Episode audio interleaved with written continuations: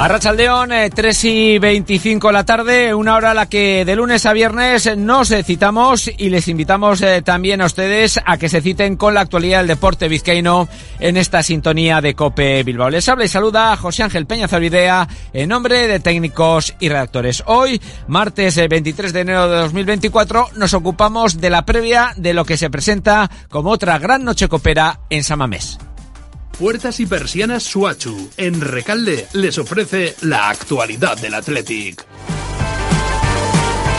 Una noche copera en la que se van a ver las caras el Athletic y el Fútbol Club Barcelona dentro de los cuartos de final de la competición del CAO. Los dos últimos eh, precedentes de eliminatorias a partido único sonrieron al conjunto rojiblanco. Vamos a ver si, como dice el dicho, no hay dos sin tres. Valverde está pendiente del estado físico de varios jugadores, de Vesga, que no pudo actuar ante el Valencia, también de Galarreta, que arrastra una contusión en el eh, costado izquierdo, y de Nico Williams, que acabó el partido del Valencia cojeando, pero que ayer se ejercitó con normalidad. Los que sí parecen descartados son Dani García y de Marcos, además eh, de Iñaki Williams, eh, que sigue en la Copa de África, aunque esta noche su selección, la selección ganesa, eh, puede quedar eliminada de manera definitiva, por lo que quizás podría llegar a tiempo de visitar al Cádiz en Liga el próximo domingo, pero de eso ya hablaremos en otro capítulo.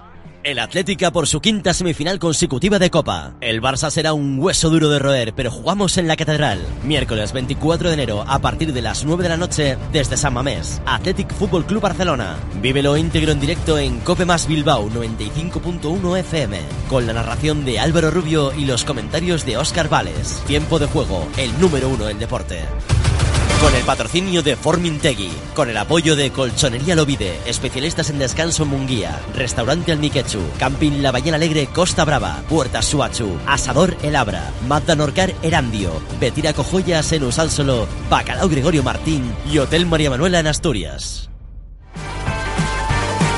Pues de ese partido vamos a hablar eh, mucho hasta las 4 de la tarde, entre otras cosas eh, porque nuestro primer protagonista va a ser el presidente que tuvo la fortuna de vivir en el palco de Samamés esas dos eliminatorias de los años 20 eh, y 22. Nos referimos a Hitor Elizegui, pero también nos vamos a ir hasta Barcelona para ver cómo se está respirando por allí en torno a toda la polémica arbitral y si de alguna forma lo que quiere el Barcelona y su entrenador Xavi es revolver el río para pescar de ello vamos a hablar con nuestro compañero Emilio Pérez de Rozas, sin perder de vista otros asuntos como el interés, ya saben ustedes, del Athletic en el joven Igor Oyono, que está en la cantera del Villarreal. Eh, nos interesa saber si el conjunto castellonense va a poner o no muchas trabas para el regreso a casa del joven delantero que eh, militó en el eh, Baracaldo antes de viajar tierra rumbo a la cantera, como les digo, del Villarreal. Todo esto para empezar y hablando del Atlético. Puertas y persianas Suachu. Puertas de garaje de comunidades, puertas industriales y persianas metálicas para locales comerciales. Estamos en Carretera Larrasquitu, en Recalde. Más información en puertasgarajebilbao.es. Llámenos al 944 65 39 62. Puertas Suachu. En el capítulo del fútbol de bronce hoy hay que fijarse mucho en esa persecución del Baracaldo hacia el Bilbao Athletic que cada vez eh, es menor. La ventaja de los eh, cachorros ya solo son cuatro puntos después del empate del Bilbao Athletic en el campo de Lutebo y la victoria en extremis del Baracaldo en la Cesarre en el derby vizcaíno ante el Arenas de Guecho. El Bilbao Athletic es primero con 46 puntos, el Baracaldo segundo con 42 nos va a visitar y Manuel de la Sota el técnico del conjunto Fabril y en mundo de la canasta. Mañana, cuarta jornada de la fase grupos del top 16 de la FIBA Europe Cup. El eh, Bilbao Basket que quiere seguir ganando todo lo que ha jugado hasta el momento. Para ello deberá superar en Alemania al Göttingen en un partido que, como dice Ponsarnau, si se vence, supondrá el pase a cuartos de final. Hay un premio importante, ¿no? Porque de conseguir esta clasificación ya sería un paso importante. Vamos a intentar hacer el mejor partido que podamos eh, no solo por el premio, sino también por el compromiso que tenemos y a ver si vamos haciendo pasos hacia adelante. Decir también que Miquel Urruticochea formará pareja con Lasso el sábado en el Vizcaya Frontón, después o dentro del mano pareja. Les hablamos de todo esto hasta las 4 de la tarde.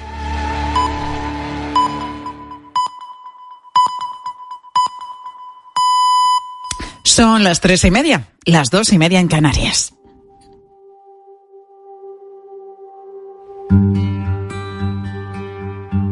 Pilar García Muñiz. Mediodía Cope. Estar informado.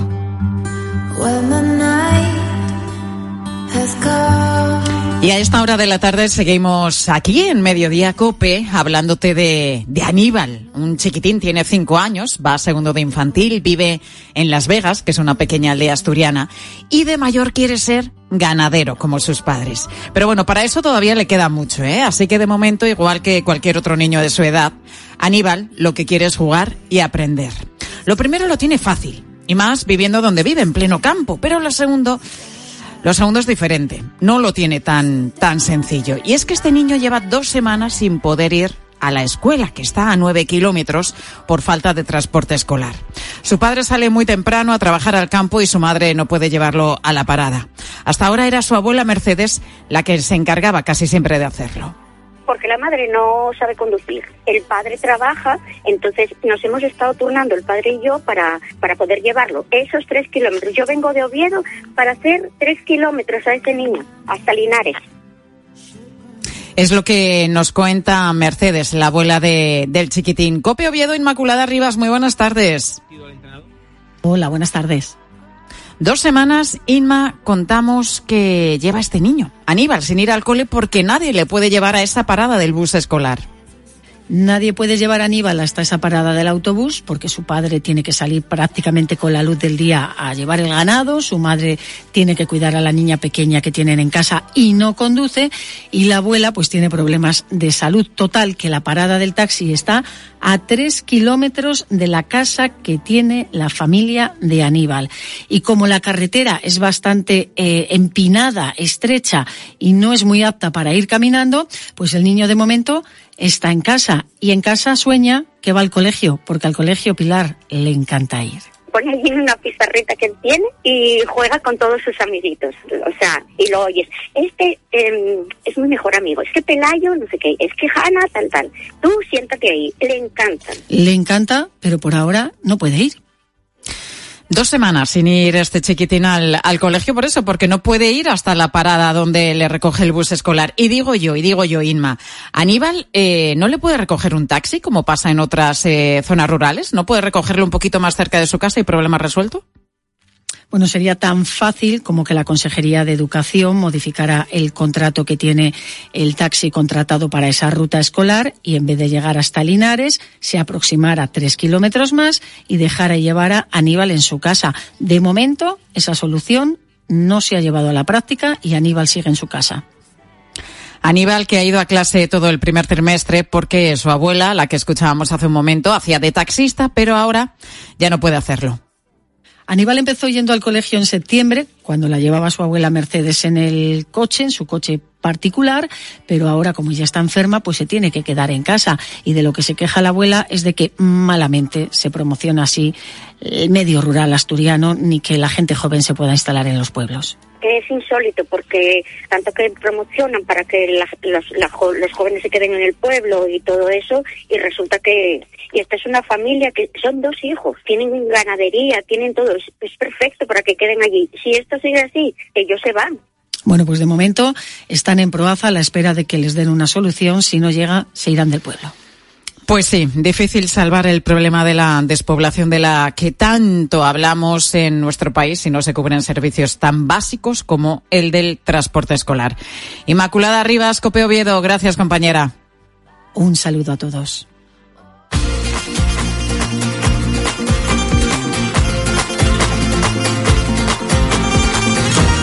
La verdad que puede ser un poco indiscreto meterse en la casa de alguien, pero bueno, Conchita nos ha dicho que nos lo permite. Tiene 80 años y no le importa que, que entremos en ella.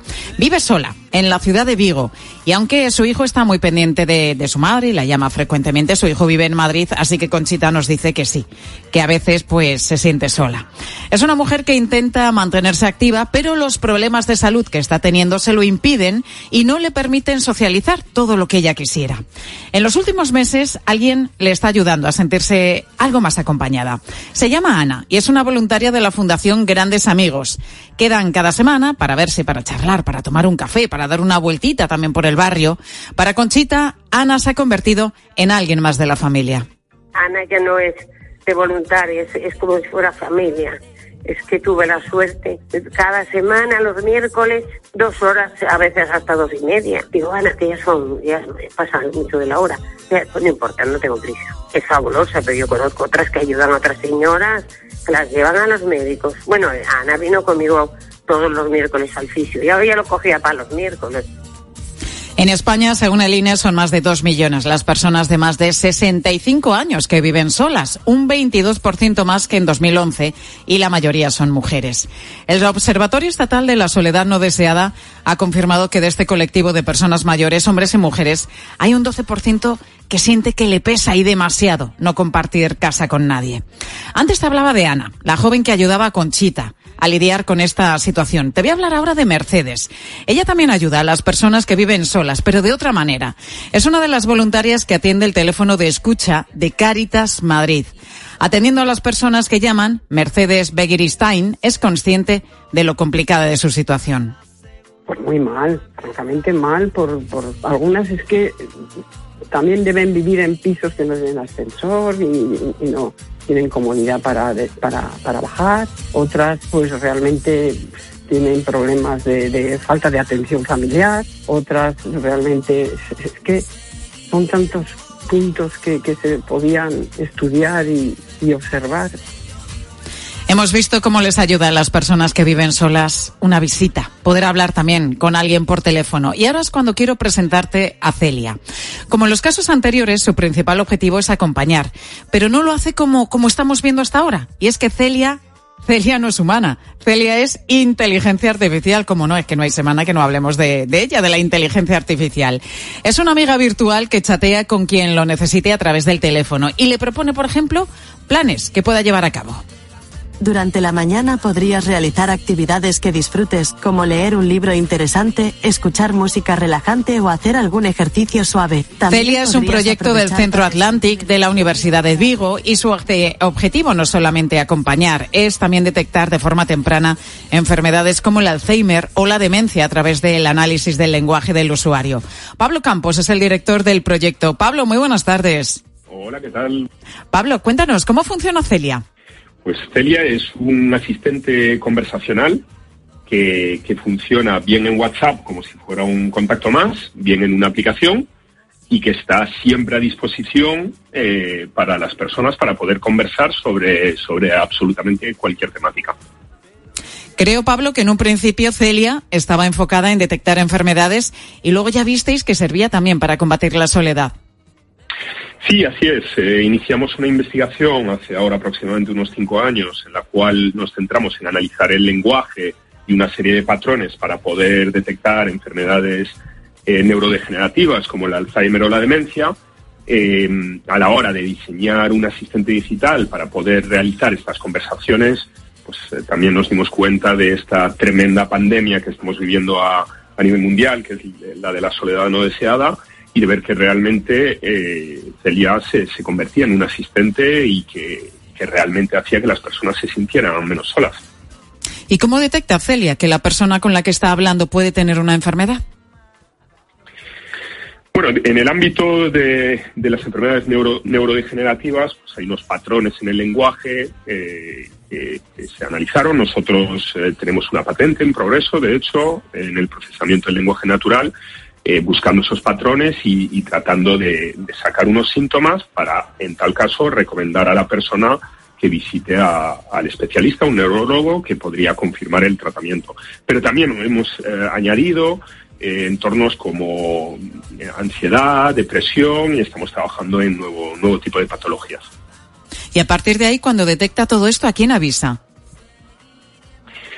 Puede, el, usuario va a tener la posibilidad de poder configurar eh, Celia para que avise a quien considere. Puede ser a uno mismo, puede ser a un centro de día, una residencia, un familiar, a un amigo. Eh, para nosotros la privacidad y los datos personales son, son muy importantes, son la base del proyecto desde el inicio y el usuario decide en todo momento eh, quién tiene qué información. ¿Ha habido ya algún aviso, Pablo? Sí, bueno, llevamos ya más de dos años haciendo pruebas con diferentes asociaciones, con centros de día y, la verdad es que hemos tenido la oportunidad de ver pues casos eh, de, Alzheimer en, fases muy tempranas y de ver realmente que, que el asistente está trabajando pues tal y como fue diseñado. Y las personas que hasta ahora han probado eh, a Celia durante la fase de desarrollo, ¿siguen utilizando este sistema, esta inteligencia artificial? Sí, la verdad es algo que de lo cual estamos realmente contentos. ¿no? Em, empezamos, como comentaba, hace unos dos años en hacer pruebas con algunos pequeños centros de día, etcétera, y algunos de los usuarios, cuando hacíamos las pruebas, al, quitarles el entorno de Celia, pues preguntaban, decían, oye, pero, pero ¿por qué me lo quitáis? A mí me, realmente yo me lo paso bien cada día, cada semana, conversando con Celia, jugando con ella, etcétera. No, no me lo quitéis, ¿no? Y, ahora que han pasado todo este periodo, pues seguimos teniendo a personas que están ahí desde el principio. Pues Pablo Campos, director de, de, este proyecto tan interesante y que puede ayudar tanto. Celia, que pertenece al Centro Atlántico en la Universidad de Vigo. Gracias por estar con nosotros en Mediodía Cope. Que vaya todo bien, Pablo. Muchas gracias a vosotros.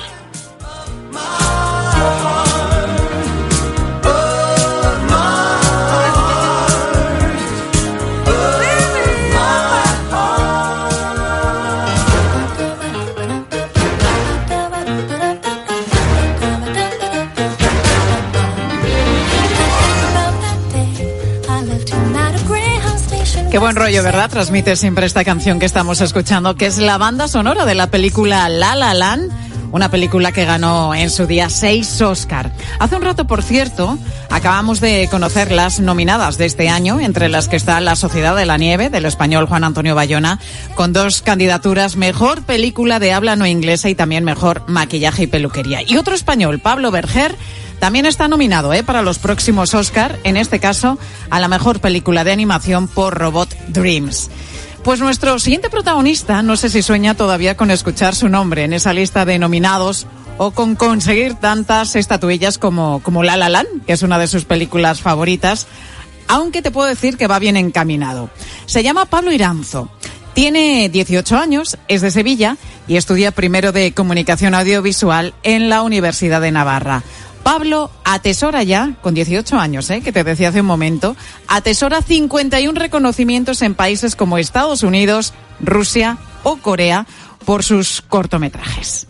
Si tuvieras oportunidad de cambiarlo todo, ¿no lo harías? Porque al final los sueños son como las pompas de jabón. Si no los haces realidad, explotan. Pompas de jabón, velas, proyecto Alphabet, La cinta, son algunos de los cortos que ha escrito y dirigido Pablo Iranzo, al que voy a saludar a esta hora de la tarde. Pablo, muy buenas tardes. ¿Qué tal, Pilar? Buenas tardes. Pablo, 18 años y nueve cortos ya dirigidos, ¿no? Nueve cortos, a ver si ahora vamos a por el décimo, Pilar, a ver qué tal. Oye, eh, esto, Pablo, ¿cómo se hace con esta edad? Nueve cortos y con reconocimientos internacionales, además.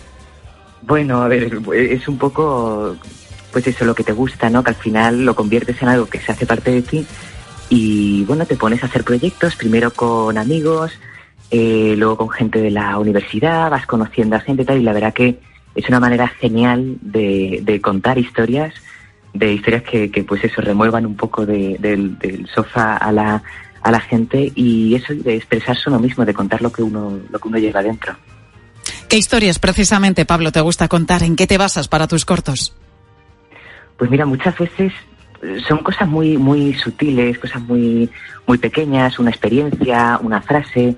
Muchas veces es el, final de, una historia incluso, ¿no? Y en base a eso, pues vas creando toda la narrativa, todo lo que tú quisieras que fuera la, la historia y lo cuentas, lo proyectas, ¿no? Al final a todos nos gustan que nos cuenten que nos cuenten historias, ¿no? Desde pequeños. Ya que dices esa frase desde pequeños, tú empezaste pues es que siendo un niño, ¿no? En esto de, del cine, en esto de, hacer cortos. ¿Con qué edad concretamente, Pablo? Sí, bueno, pues eh, en esto la culpa la tienen mis padres, que con seis añitos me compraron una, una camarita muy pequeña y digital y nada, pues hacía cortos, cortaba con la mano, la ponía enfrente de la lente para pasar de un plano a otro y pues eso, con Playmobil, Legos a los seis años y de ahí pues para adelante. O sea, con una cámara ya empezaste a hacer tus primeras grabaciones con esa edad, con seis añitos. Sí, con seis añitos. Sí, ¿Y luego quién, vamos, quién sin montaba lo que sin nada, grababas, pero- Pablo? Nada, no, no, no existía montaje, es que es un concepto que todavía no tienes, no tienes en la mente. Tú tienes la cosa de que quieres contar una historia, quieres emocionar, quieres contar algo, tienes algo que decir y dices, pues me las apaño para contarlo de la manera que pueda. Y a partir de ahí, bueno, fuiste creciendo, fuiste aprendiendo y eh, hasta esta fecha, que con 18 años, como decíamos, pues ya has rodado ni más ni menos que nueve cortometrajes que han sido premiados en los festivales de Corea, de Rusia o el de Austin Field también de Estados Unidos. Sí, sí, sí, ¿Por qué crees, Pablo, que, que has recibido estos reconocimientos? ¿Qué ha visto el jurado en tu cine? Pues, fíjate, es una, una pregunta buenísima. Creo que es la, la, la cosa de contar una historia desde una perspectiva, pues, diferente, fresca, nueva, muy joven también. Muchas veces puedes tratar temas que dices, bueno, son temas muy adultos y tal, pero desde una perspectiva muy fresca, muy nueva, ¿no? Muy así, pues eso, joven, sin, pues tranquila, ¿no? Ya está, y le das, pues, cierto color a las, a las historias y a las imágenes, ¿no? Porque, por ejemplo, hace un momento escuchábamos parte ¿no? del cortometraje de Pompas de Jabón. Eh, Aquí, Sí, en este cortometraje, ¿qué, ¿cuál es la historia que cuentas? Fíjate, es una historia de... va un poco de los arrepentimientos realmente, ¿no? De las decisiones que tomamos en un momento de la vida y que ya no podemos echarnos hacia atrás. Entonces, es, es un poco un corto de llamada a la acción. Decir, oye, estamos todavía a tiempo, el presente lo decides tú, lo decides ahora, eh, pues vamos a cambiarlo, ¿no? Y eso es, eso es una historia un poco, pues eso, dura, ¿no? Dos hermanas, tal, pero contado, pues es una perspectiva muy vibrante, muy, pues sí, tranquila, joven, jovial, ¿no? Entonces, pues eso, haces que intento, ¿no? Que, a- que a la gente, pues eso, le toque el corazón, pero oye, con, con un sentimiento positivo, ¿no? Siempre.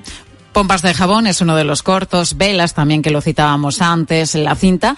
Claro, decíamos, Pablo, que tú escribes el guion y también diriges esos cortometrajes, pero necesitas actores y necesitas pues un equipo también. ¿Cómo te organizas? ¿Cómo Siempre, encuentras a la gente que te rodea?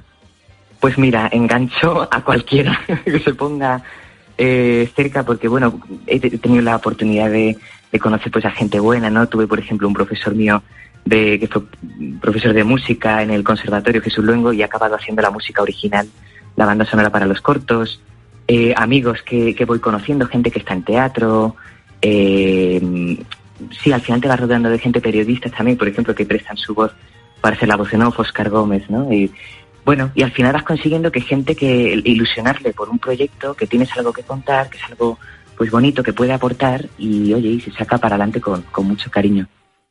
Pablo, eres un amante del cine. No sé qué directores te sirven de inspiración. ¿Cuáles son tus referentes? Buah, pues eh, la verdad muchísima gente. Te diría, hay justo de La La Land, ¿no? el director de Amen Chazelle, que tiene algunas cosas Ujú. chulas. Whiplash, por ejemplo, también es suya.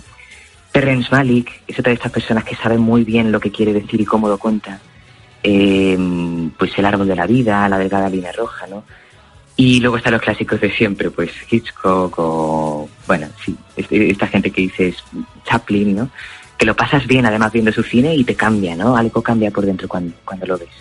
Oye, y Bayona, que hemos contado hace un momentito que con la película La Sociedad de la Nieve, pues tiene dos candidaturas para los próximos Oscar. ¿Has visto la peli? Sí, sí, sí, una pasada. Fui a en una pasada. corriendo cuando salió La Sociedad de la Nieve, una increíble, increíble. Se contó antes, había un par de, de pelis del accidente este de los Andes, pero me parece espectacular, espectacular.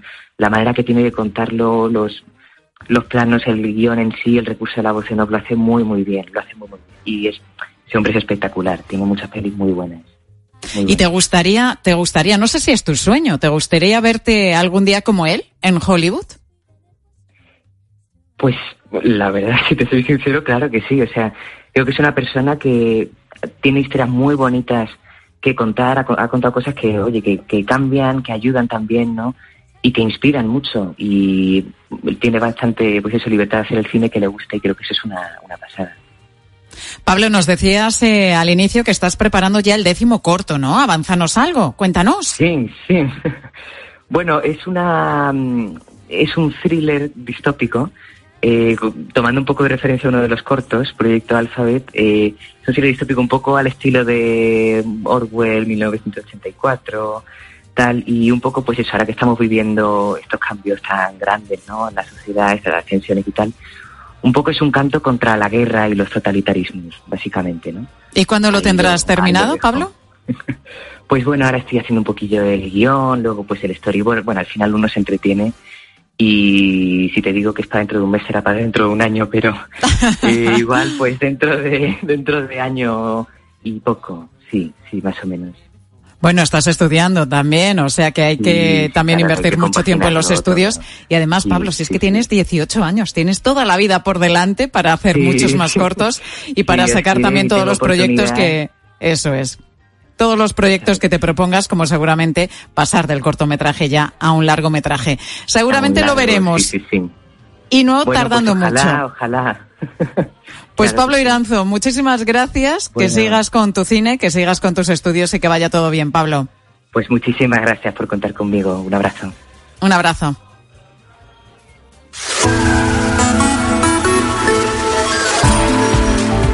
Este fin de semana Pedro Sánchez anunciaba que el gobierno va a poner en marcha un plan de refuerzo para mejorar el desempeño de nuestros alumnos en matemáticas y también en comprensión lectora. Y en relación a esto, hoy en mediodía te preguntábamos cuál era tu asignatura favorita, si había alguna que en cambio se te había atragantado, cómo se te daban las mates, por cierto, que siempre se parece de las asignaturas que más cuesta.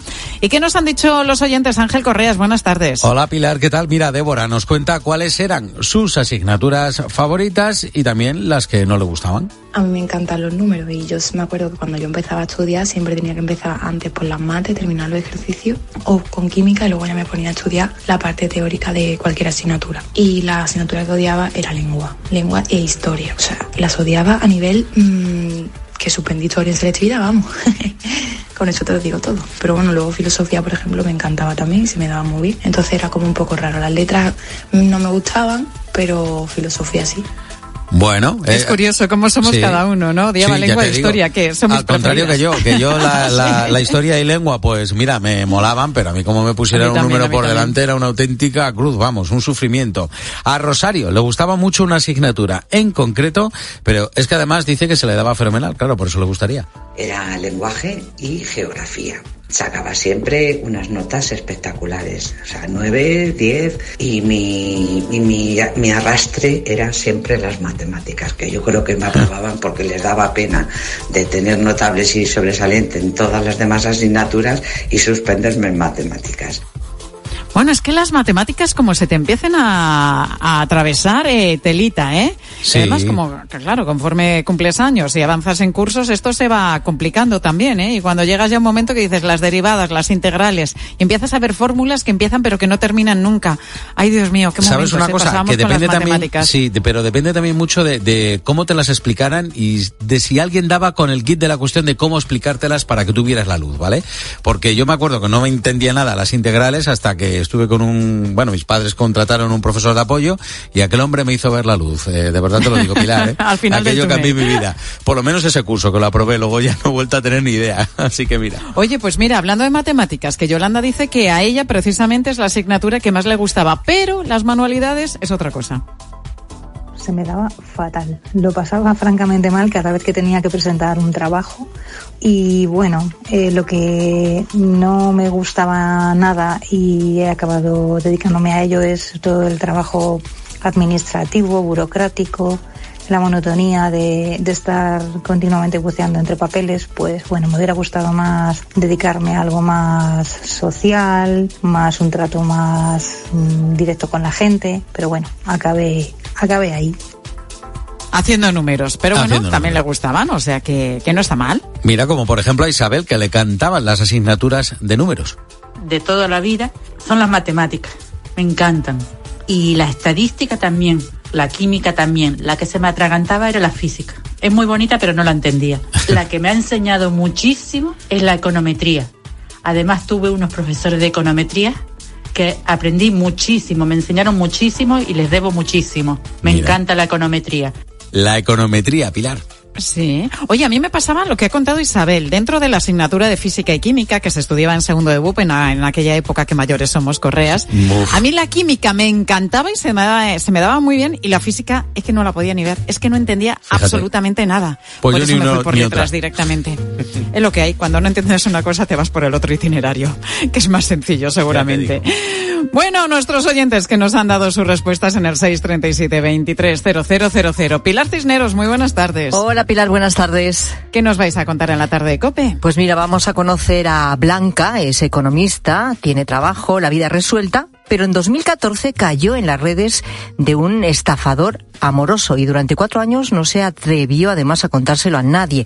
Bueno, hoy nos lo va a contar a nosotros, nos va a contar su caso para ayudarnos a entender por qué nadie está libre de caer en este tipo de estafas. A partir de ya mismo, en unos minutos, eh, Pilar Cisneros y Fernando de Aro te cuentan esto y mucho más en la tarde de Cope. La radio continúa, te dejo con ellos.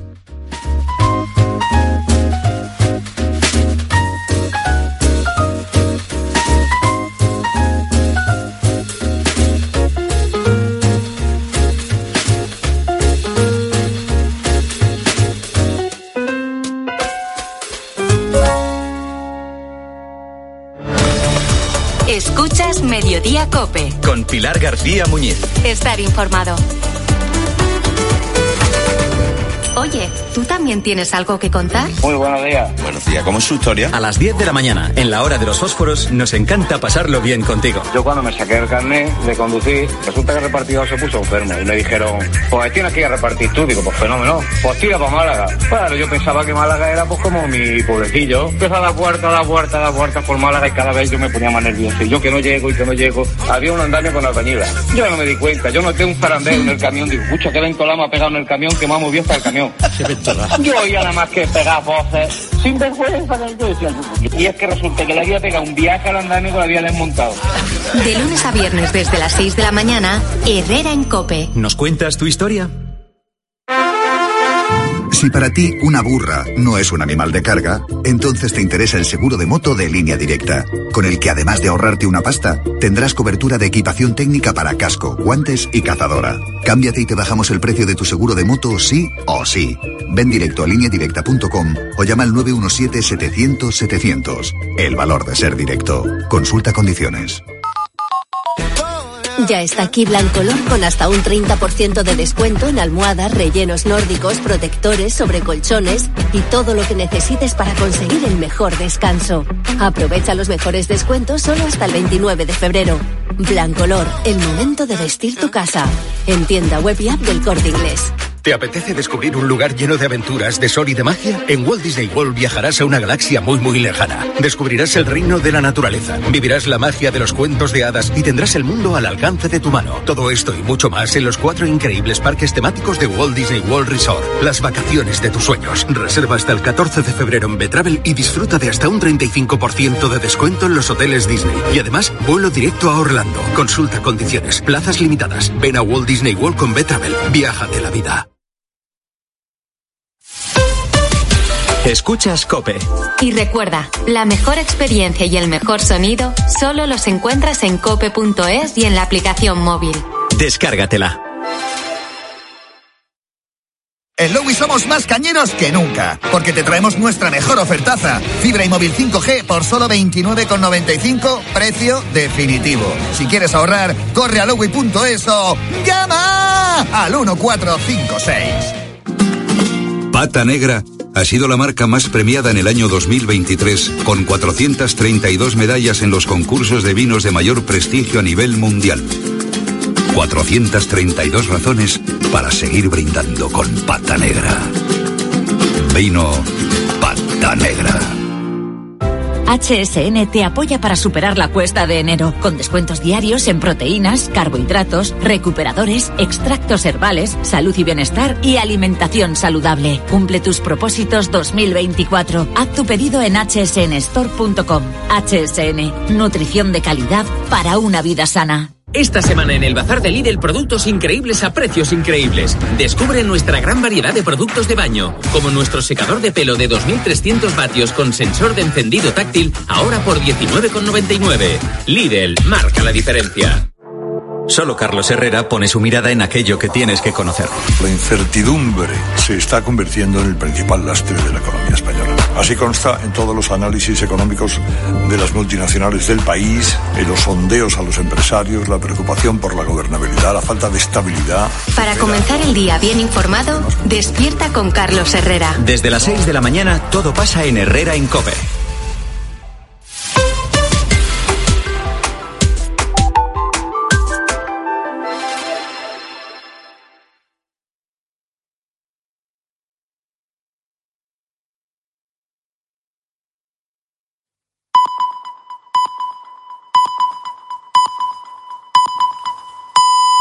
Las 4 de la tarde, las 3 en Canarias. Con Pilar Cisneros y Fernando de Aro, la última hora en la tarde. Cope, estar informado. Muy buenas tardes a la gente, gente. Hace un ratito hemos conocido las nominaciones a los Oscar y tiene dos nominaciones la película de Bayona La Sociedad de la Nieve. Mejor maquillaje y peluquería y mejor película internacional. Como sabes, esta película cuenta lo que sucedió en la cordillera de los Andes cuando se estrelló un avión y 16 personas en condiciones muy complicadas consiguieron sobrevivir. Bueno, pues hoy vamos a escuchar a uno de los protagonistas, no de los actores de la película, sino de los protagonistas de lo que sucedió. Y hoy hemos tenido aquí en la cadena GOPE, en el programa de Herrera, al filósofo Fernando Sabater. Ha hablado de Sánchez, lo ha criticado, ha hablado de eh, cómo lo han despedido eh, del diario El País y ha hablado mm, de cosas eh, que nos interesan mucho más, seguramente mucho más que la política. Ha hablado de la tristeza que le invadió cuando murió su mujer, hecho como había sido un defensor de la alegría y un hedonista decidido y cuando murió Sara, mi mujer, me sentí obligado, digamos, a explicar lo que era la tristeza. Creía que era una obligación con mis lectores les hablara con sinceridad de la tristeza. Habló con sinceridad de la tristeza, Sabater, y Dice también que la tristeza no ha acabado con su deseo de vivir, con la pasión, con, con el deseo soy viejo desde hace bastante tiempo. Pero por otra parte, pues claro, todavía tengo pasiones, mis furores intelectuales, físicos. Pasiones, pasión. Eh, Sabater, que piensa y piensa bien, dice que da más fuerza saberse amado que saberse fuerte. Es decir, si tú te sientes fuerte pero estás acosado y no tienes a nadie que te defienda, en el fondo estás más débil que alguien que no es fuerte, pero que sí es amado. Menos mal que todavía hay quien siente con la cabeza en España. Lo que ha sido una línea roja es que el terrorismo esté exceptuado de la de amnistía. El ministro de Justicia ha sido absolutamente claro. Es nuestra línea roja. El delito de terrorismo no puede estar presente en la ley de amnistía. Es una línea roja. Las causas que tienen una gravedad extrema, que podrían ser consideradas de terrorismo, no estarán contempladas no estará la amnistía, el, terrorismo no estará contemplado en la ley de amnistía. ¿Cuántas veces los ministros del gobierno dijeron que esa era una línea roja? Que el proyecto de ley que presentaron, la proposición de ley que eh, presentaron, decía que quedaban excluidos de la amnistía los casos en los que alguien fuese condenado en firme por un delito de terrorismo. Bueno, pues una vez más, una vez más, y ya van muchas, el gobierno se ha saltado las líneas rojas. Dijeron que no iba a haber pacto con Bildu, y ha habido pacto con Bildu. Dijeron que no iba a haber indultos, y ha habido indultos. Dijeron que no iba a haber amnistía, y ha habido amnistía. Dijeron que no había amnistía para delitos de terrorismo y va a haber amnistía para delitos de terrorismo. Hoy ha habido sesión en la Comisión de Justicia y se han estudiado las enmiendas, las enmiendas a la proposición de ley. Junts había presentado una enmienda para que hubiese amnistía también para los delitos de terrorismo. Y como acabamos de escuchar, el gobierno dijo, no, no, no, eso no será posible. Pues ha sido posible, porque lo que han pactado el PSOE y Junts es que habrá amnistía para los delitos de terrorismo, también con sentencia firme, siempre y cuando no vulneren derechos humanos. Es decir, que si hay alguien condenado por terrorismo, pero se interpreta que eso no vulnera los derechos humanos, será beneficiario de la amnistía. ¿Y por qué? Porque lo que se pretende es beneficiar a los responsables de Tsunami Democrática. Es decir, el gobierno se ha inventado una fórmula con Junts para saltarse una nueva línea roja. Y lo peor, lo peor, No es que se salten las líneas rojas, es que el ministro de Justicia nos toma por tontos.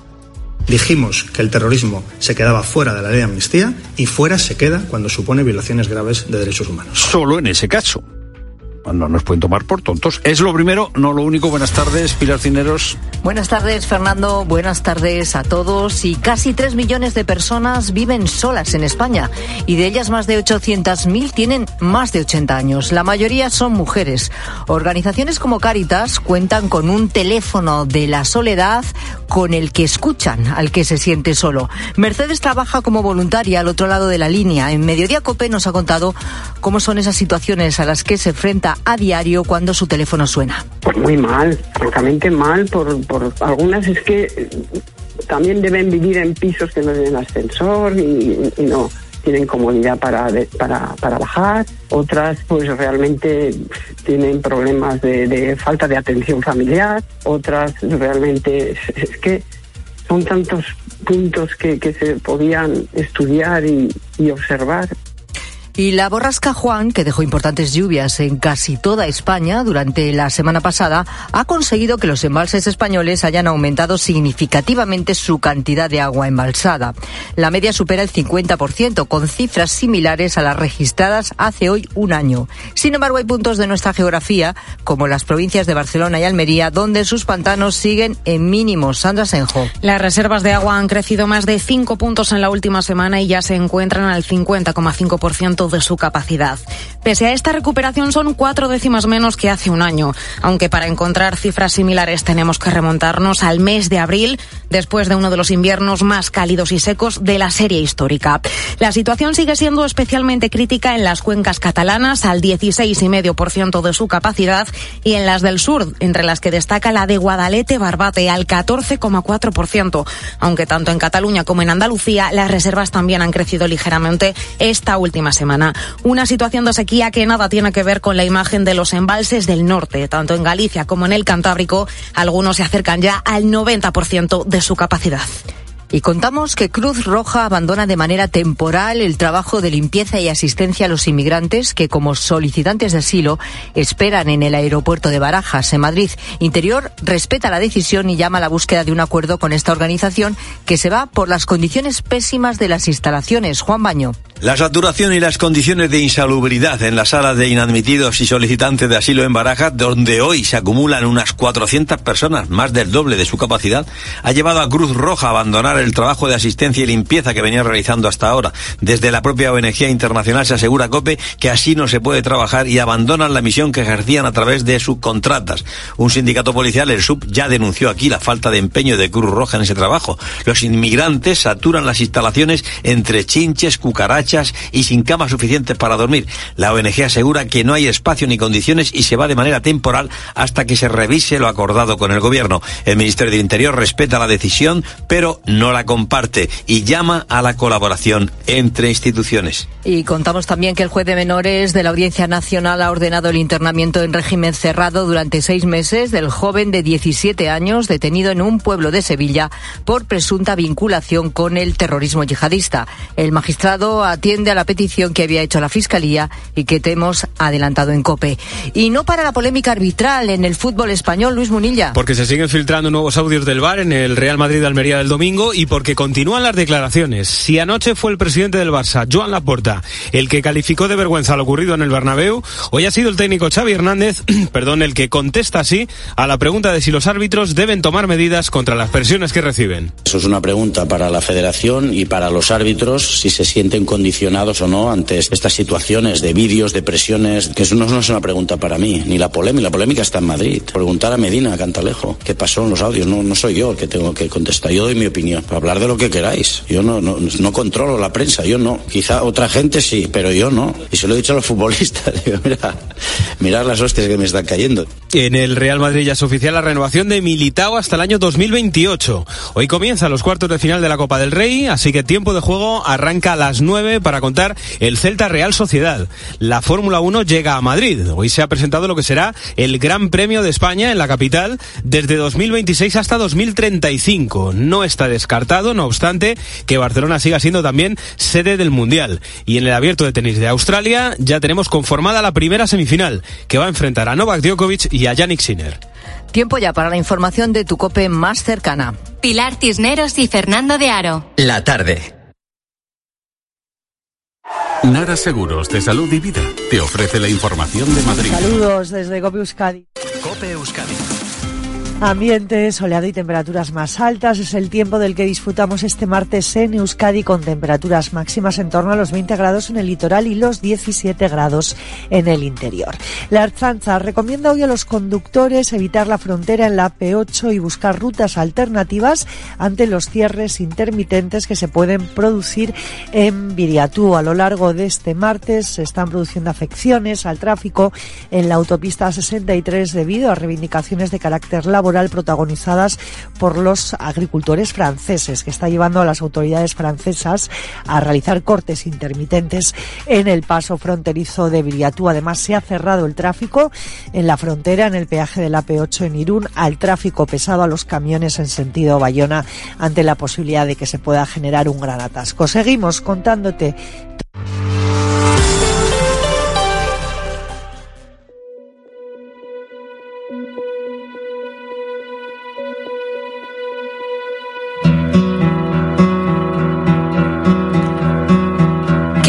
Estafador amoroso? ¿Cómo funcionan? ¿Y quiénes son sus víctimas? Bueno, estas son algunas de las preguntas eh, que nos hacemos todos estos días, sobre todo a raíz del triple asesinato de Morata de Tajuña. A falta de completar la investigación, todo indica que los tres hermanos fueron asesinados como consecuencia de las deudas contraídas por las hermanas Amelia, de 71 años, y Ángeles, de 76, por culpa de una estafa amorosa. ¿Qué mecanismo de manipulación llevan a cabo estos estafadores para conseguir que alguien que no los ha visto nunca les mande grandes cantidades de dinero sin plantearse siquiera que esto es un engaño? Bueno, pues quiero que conozcas a Blanca. Blanca Frías acababa de salir de una relación de tres años cuando conoció a un hombre a través de una web de citas. Esto era el año 2014. Blanca es economista, una mujer con trabajo, con la vida resuelta, pero cayó en las redes de un estafador amoroso. Hola Blanca, ¿qué tal? Buenas tardes. Hola, buenas tardes, Pilar. Bueno, lo primero quiero darte de verdad las gracias por eh, estar con nosotros, por contarnos lo que pasó, porque no es nada fácil encontrar a personas, tanto hombres como mujeres, ¿eh? que quieran eh, contar su caso, hacer público el hecho de que hayan sido estafadas, ¿no? Por, por este tipo de estafa, ¿no? El famoso estafador amoroso. No sé si es porque ¿Sentís mucha vergüenza por haber caído en esto o por qué? Pero cuesta mucho, ¿no? Que luego lo contéis. Exactamente, es así, es así. En mi caso particular, también tengo que decir que fue hace 10 años y entonces en esas fechas no se hablaba de este tipo de, estafas, ¿no? Con lo cual yo tardé cuatro años en darme cuenta de lo que realmente me había ocurrido. Eh, cuando eh, a finales del 2017 empezaron a salir los casos tan conocidos aquí en Madrid como el de Rodrigo Nogueira, eh, Albert Caballé y, alguno más. Y fue cuando yo fui consciente de que no fue algo que se me pasó solamente a mí, sino que eh, era una, una forma de, de fácil de, de, aprovecharse de las redes eh, eh, con este tipo de engaños. ¿no? Mm. Blanca, y, ¿cómo es tu caso? Es decir, eh, tú conoces a este hombre por, por internet, en una web de citas. Me imagino que al principio pues conectasteis, todo fue muy, muy bien. Eh, ¿Recuerdas? Seguro que sí. ¿Por qué te pidió dinero la primera vez? Bueno, fue un mes después de empezar el contacto. El contacto lo inició él, eh, que es como inician, se inician este tipo de, de, estafas. En mi caso concreto fue en una web de citas eh, de, de, buscar pareja, que era lo que, bueno, yo no buscaba pareja, pero si la encontraba bien, ¿no? Y, y lógicamente ahí se, se camuflaba muy bien, ¿no? Eh, también es cierto que este tipo de estafadores son un tipo de estafadores que no es lo mismo que los estafadores que estamos viendo ahora de estafas nigerianas que son mucho peores y mucho más difíciles de identificar. Ya casi los estafadores del mío son un porcentaje muy, muy, muy, muy bajo.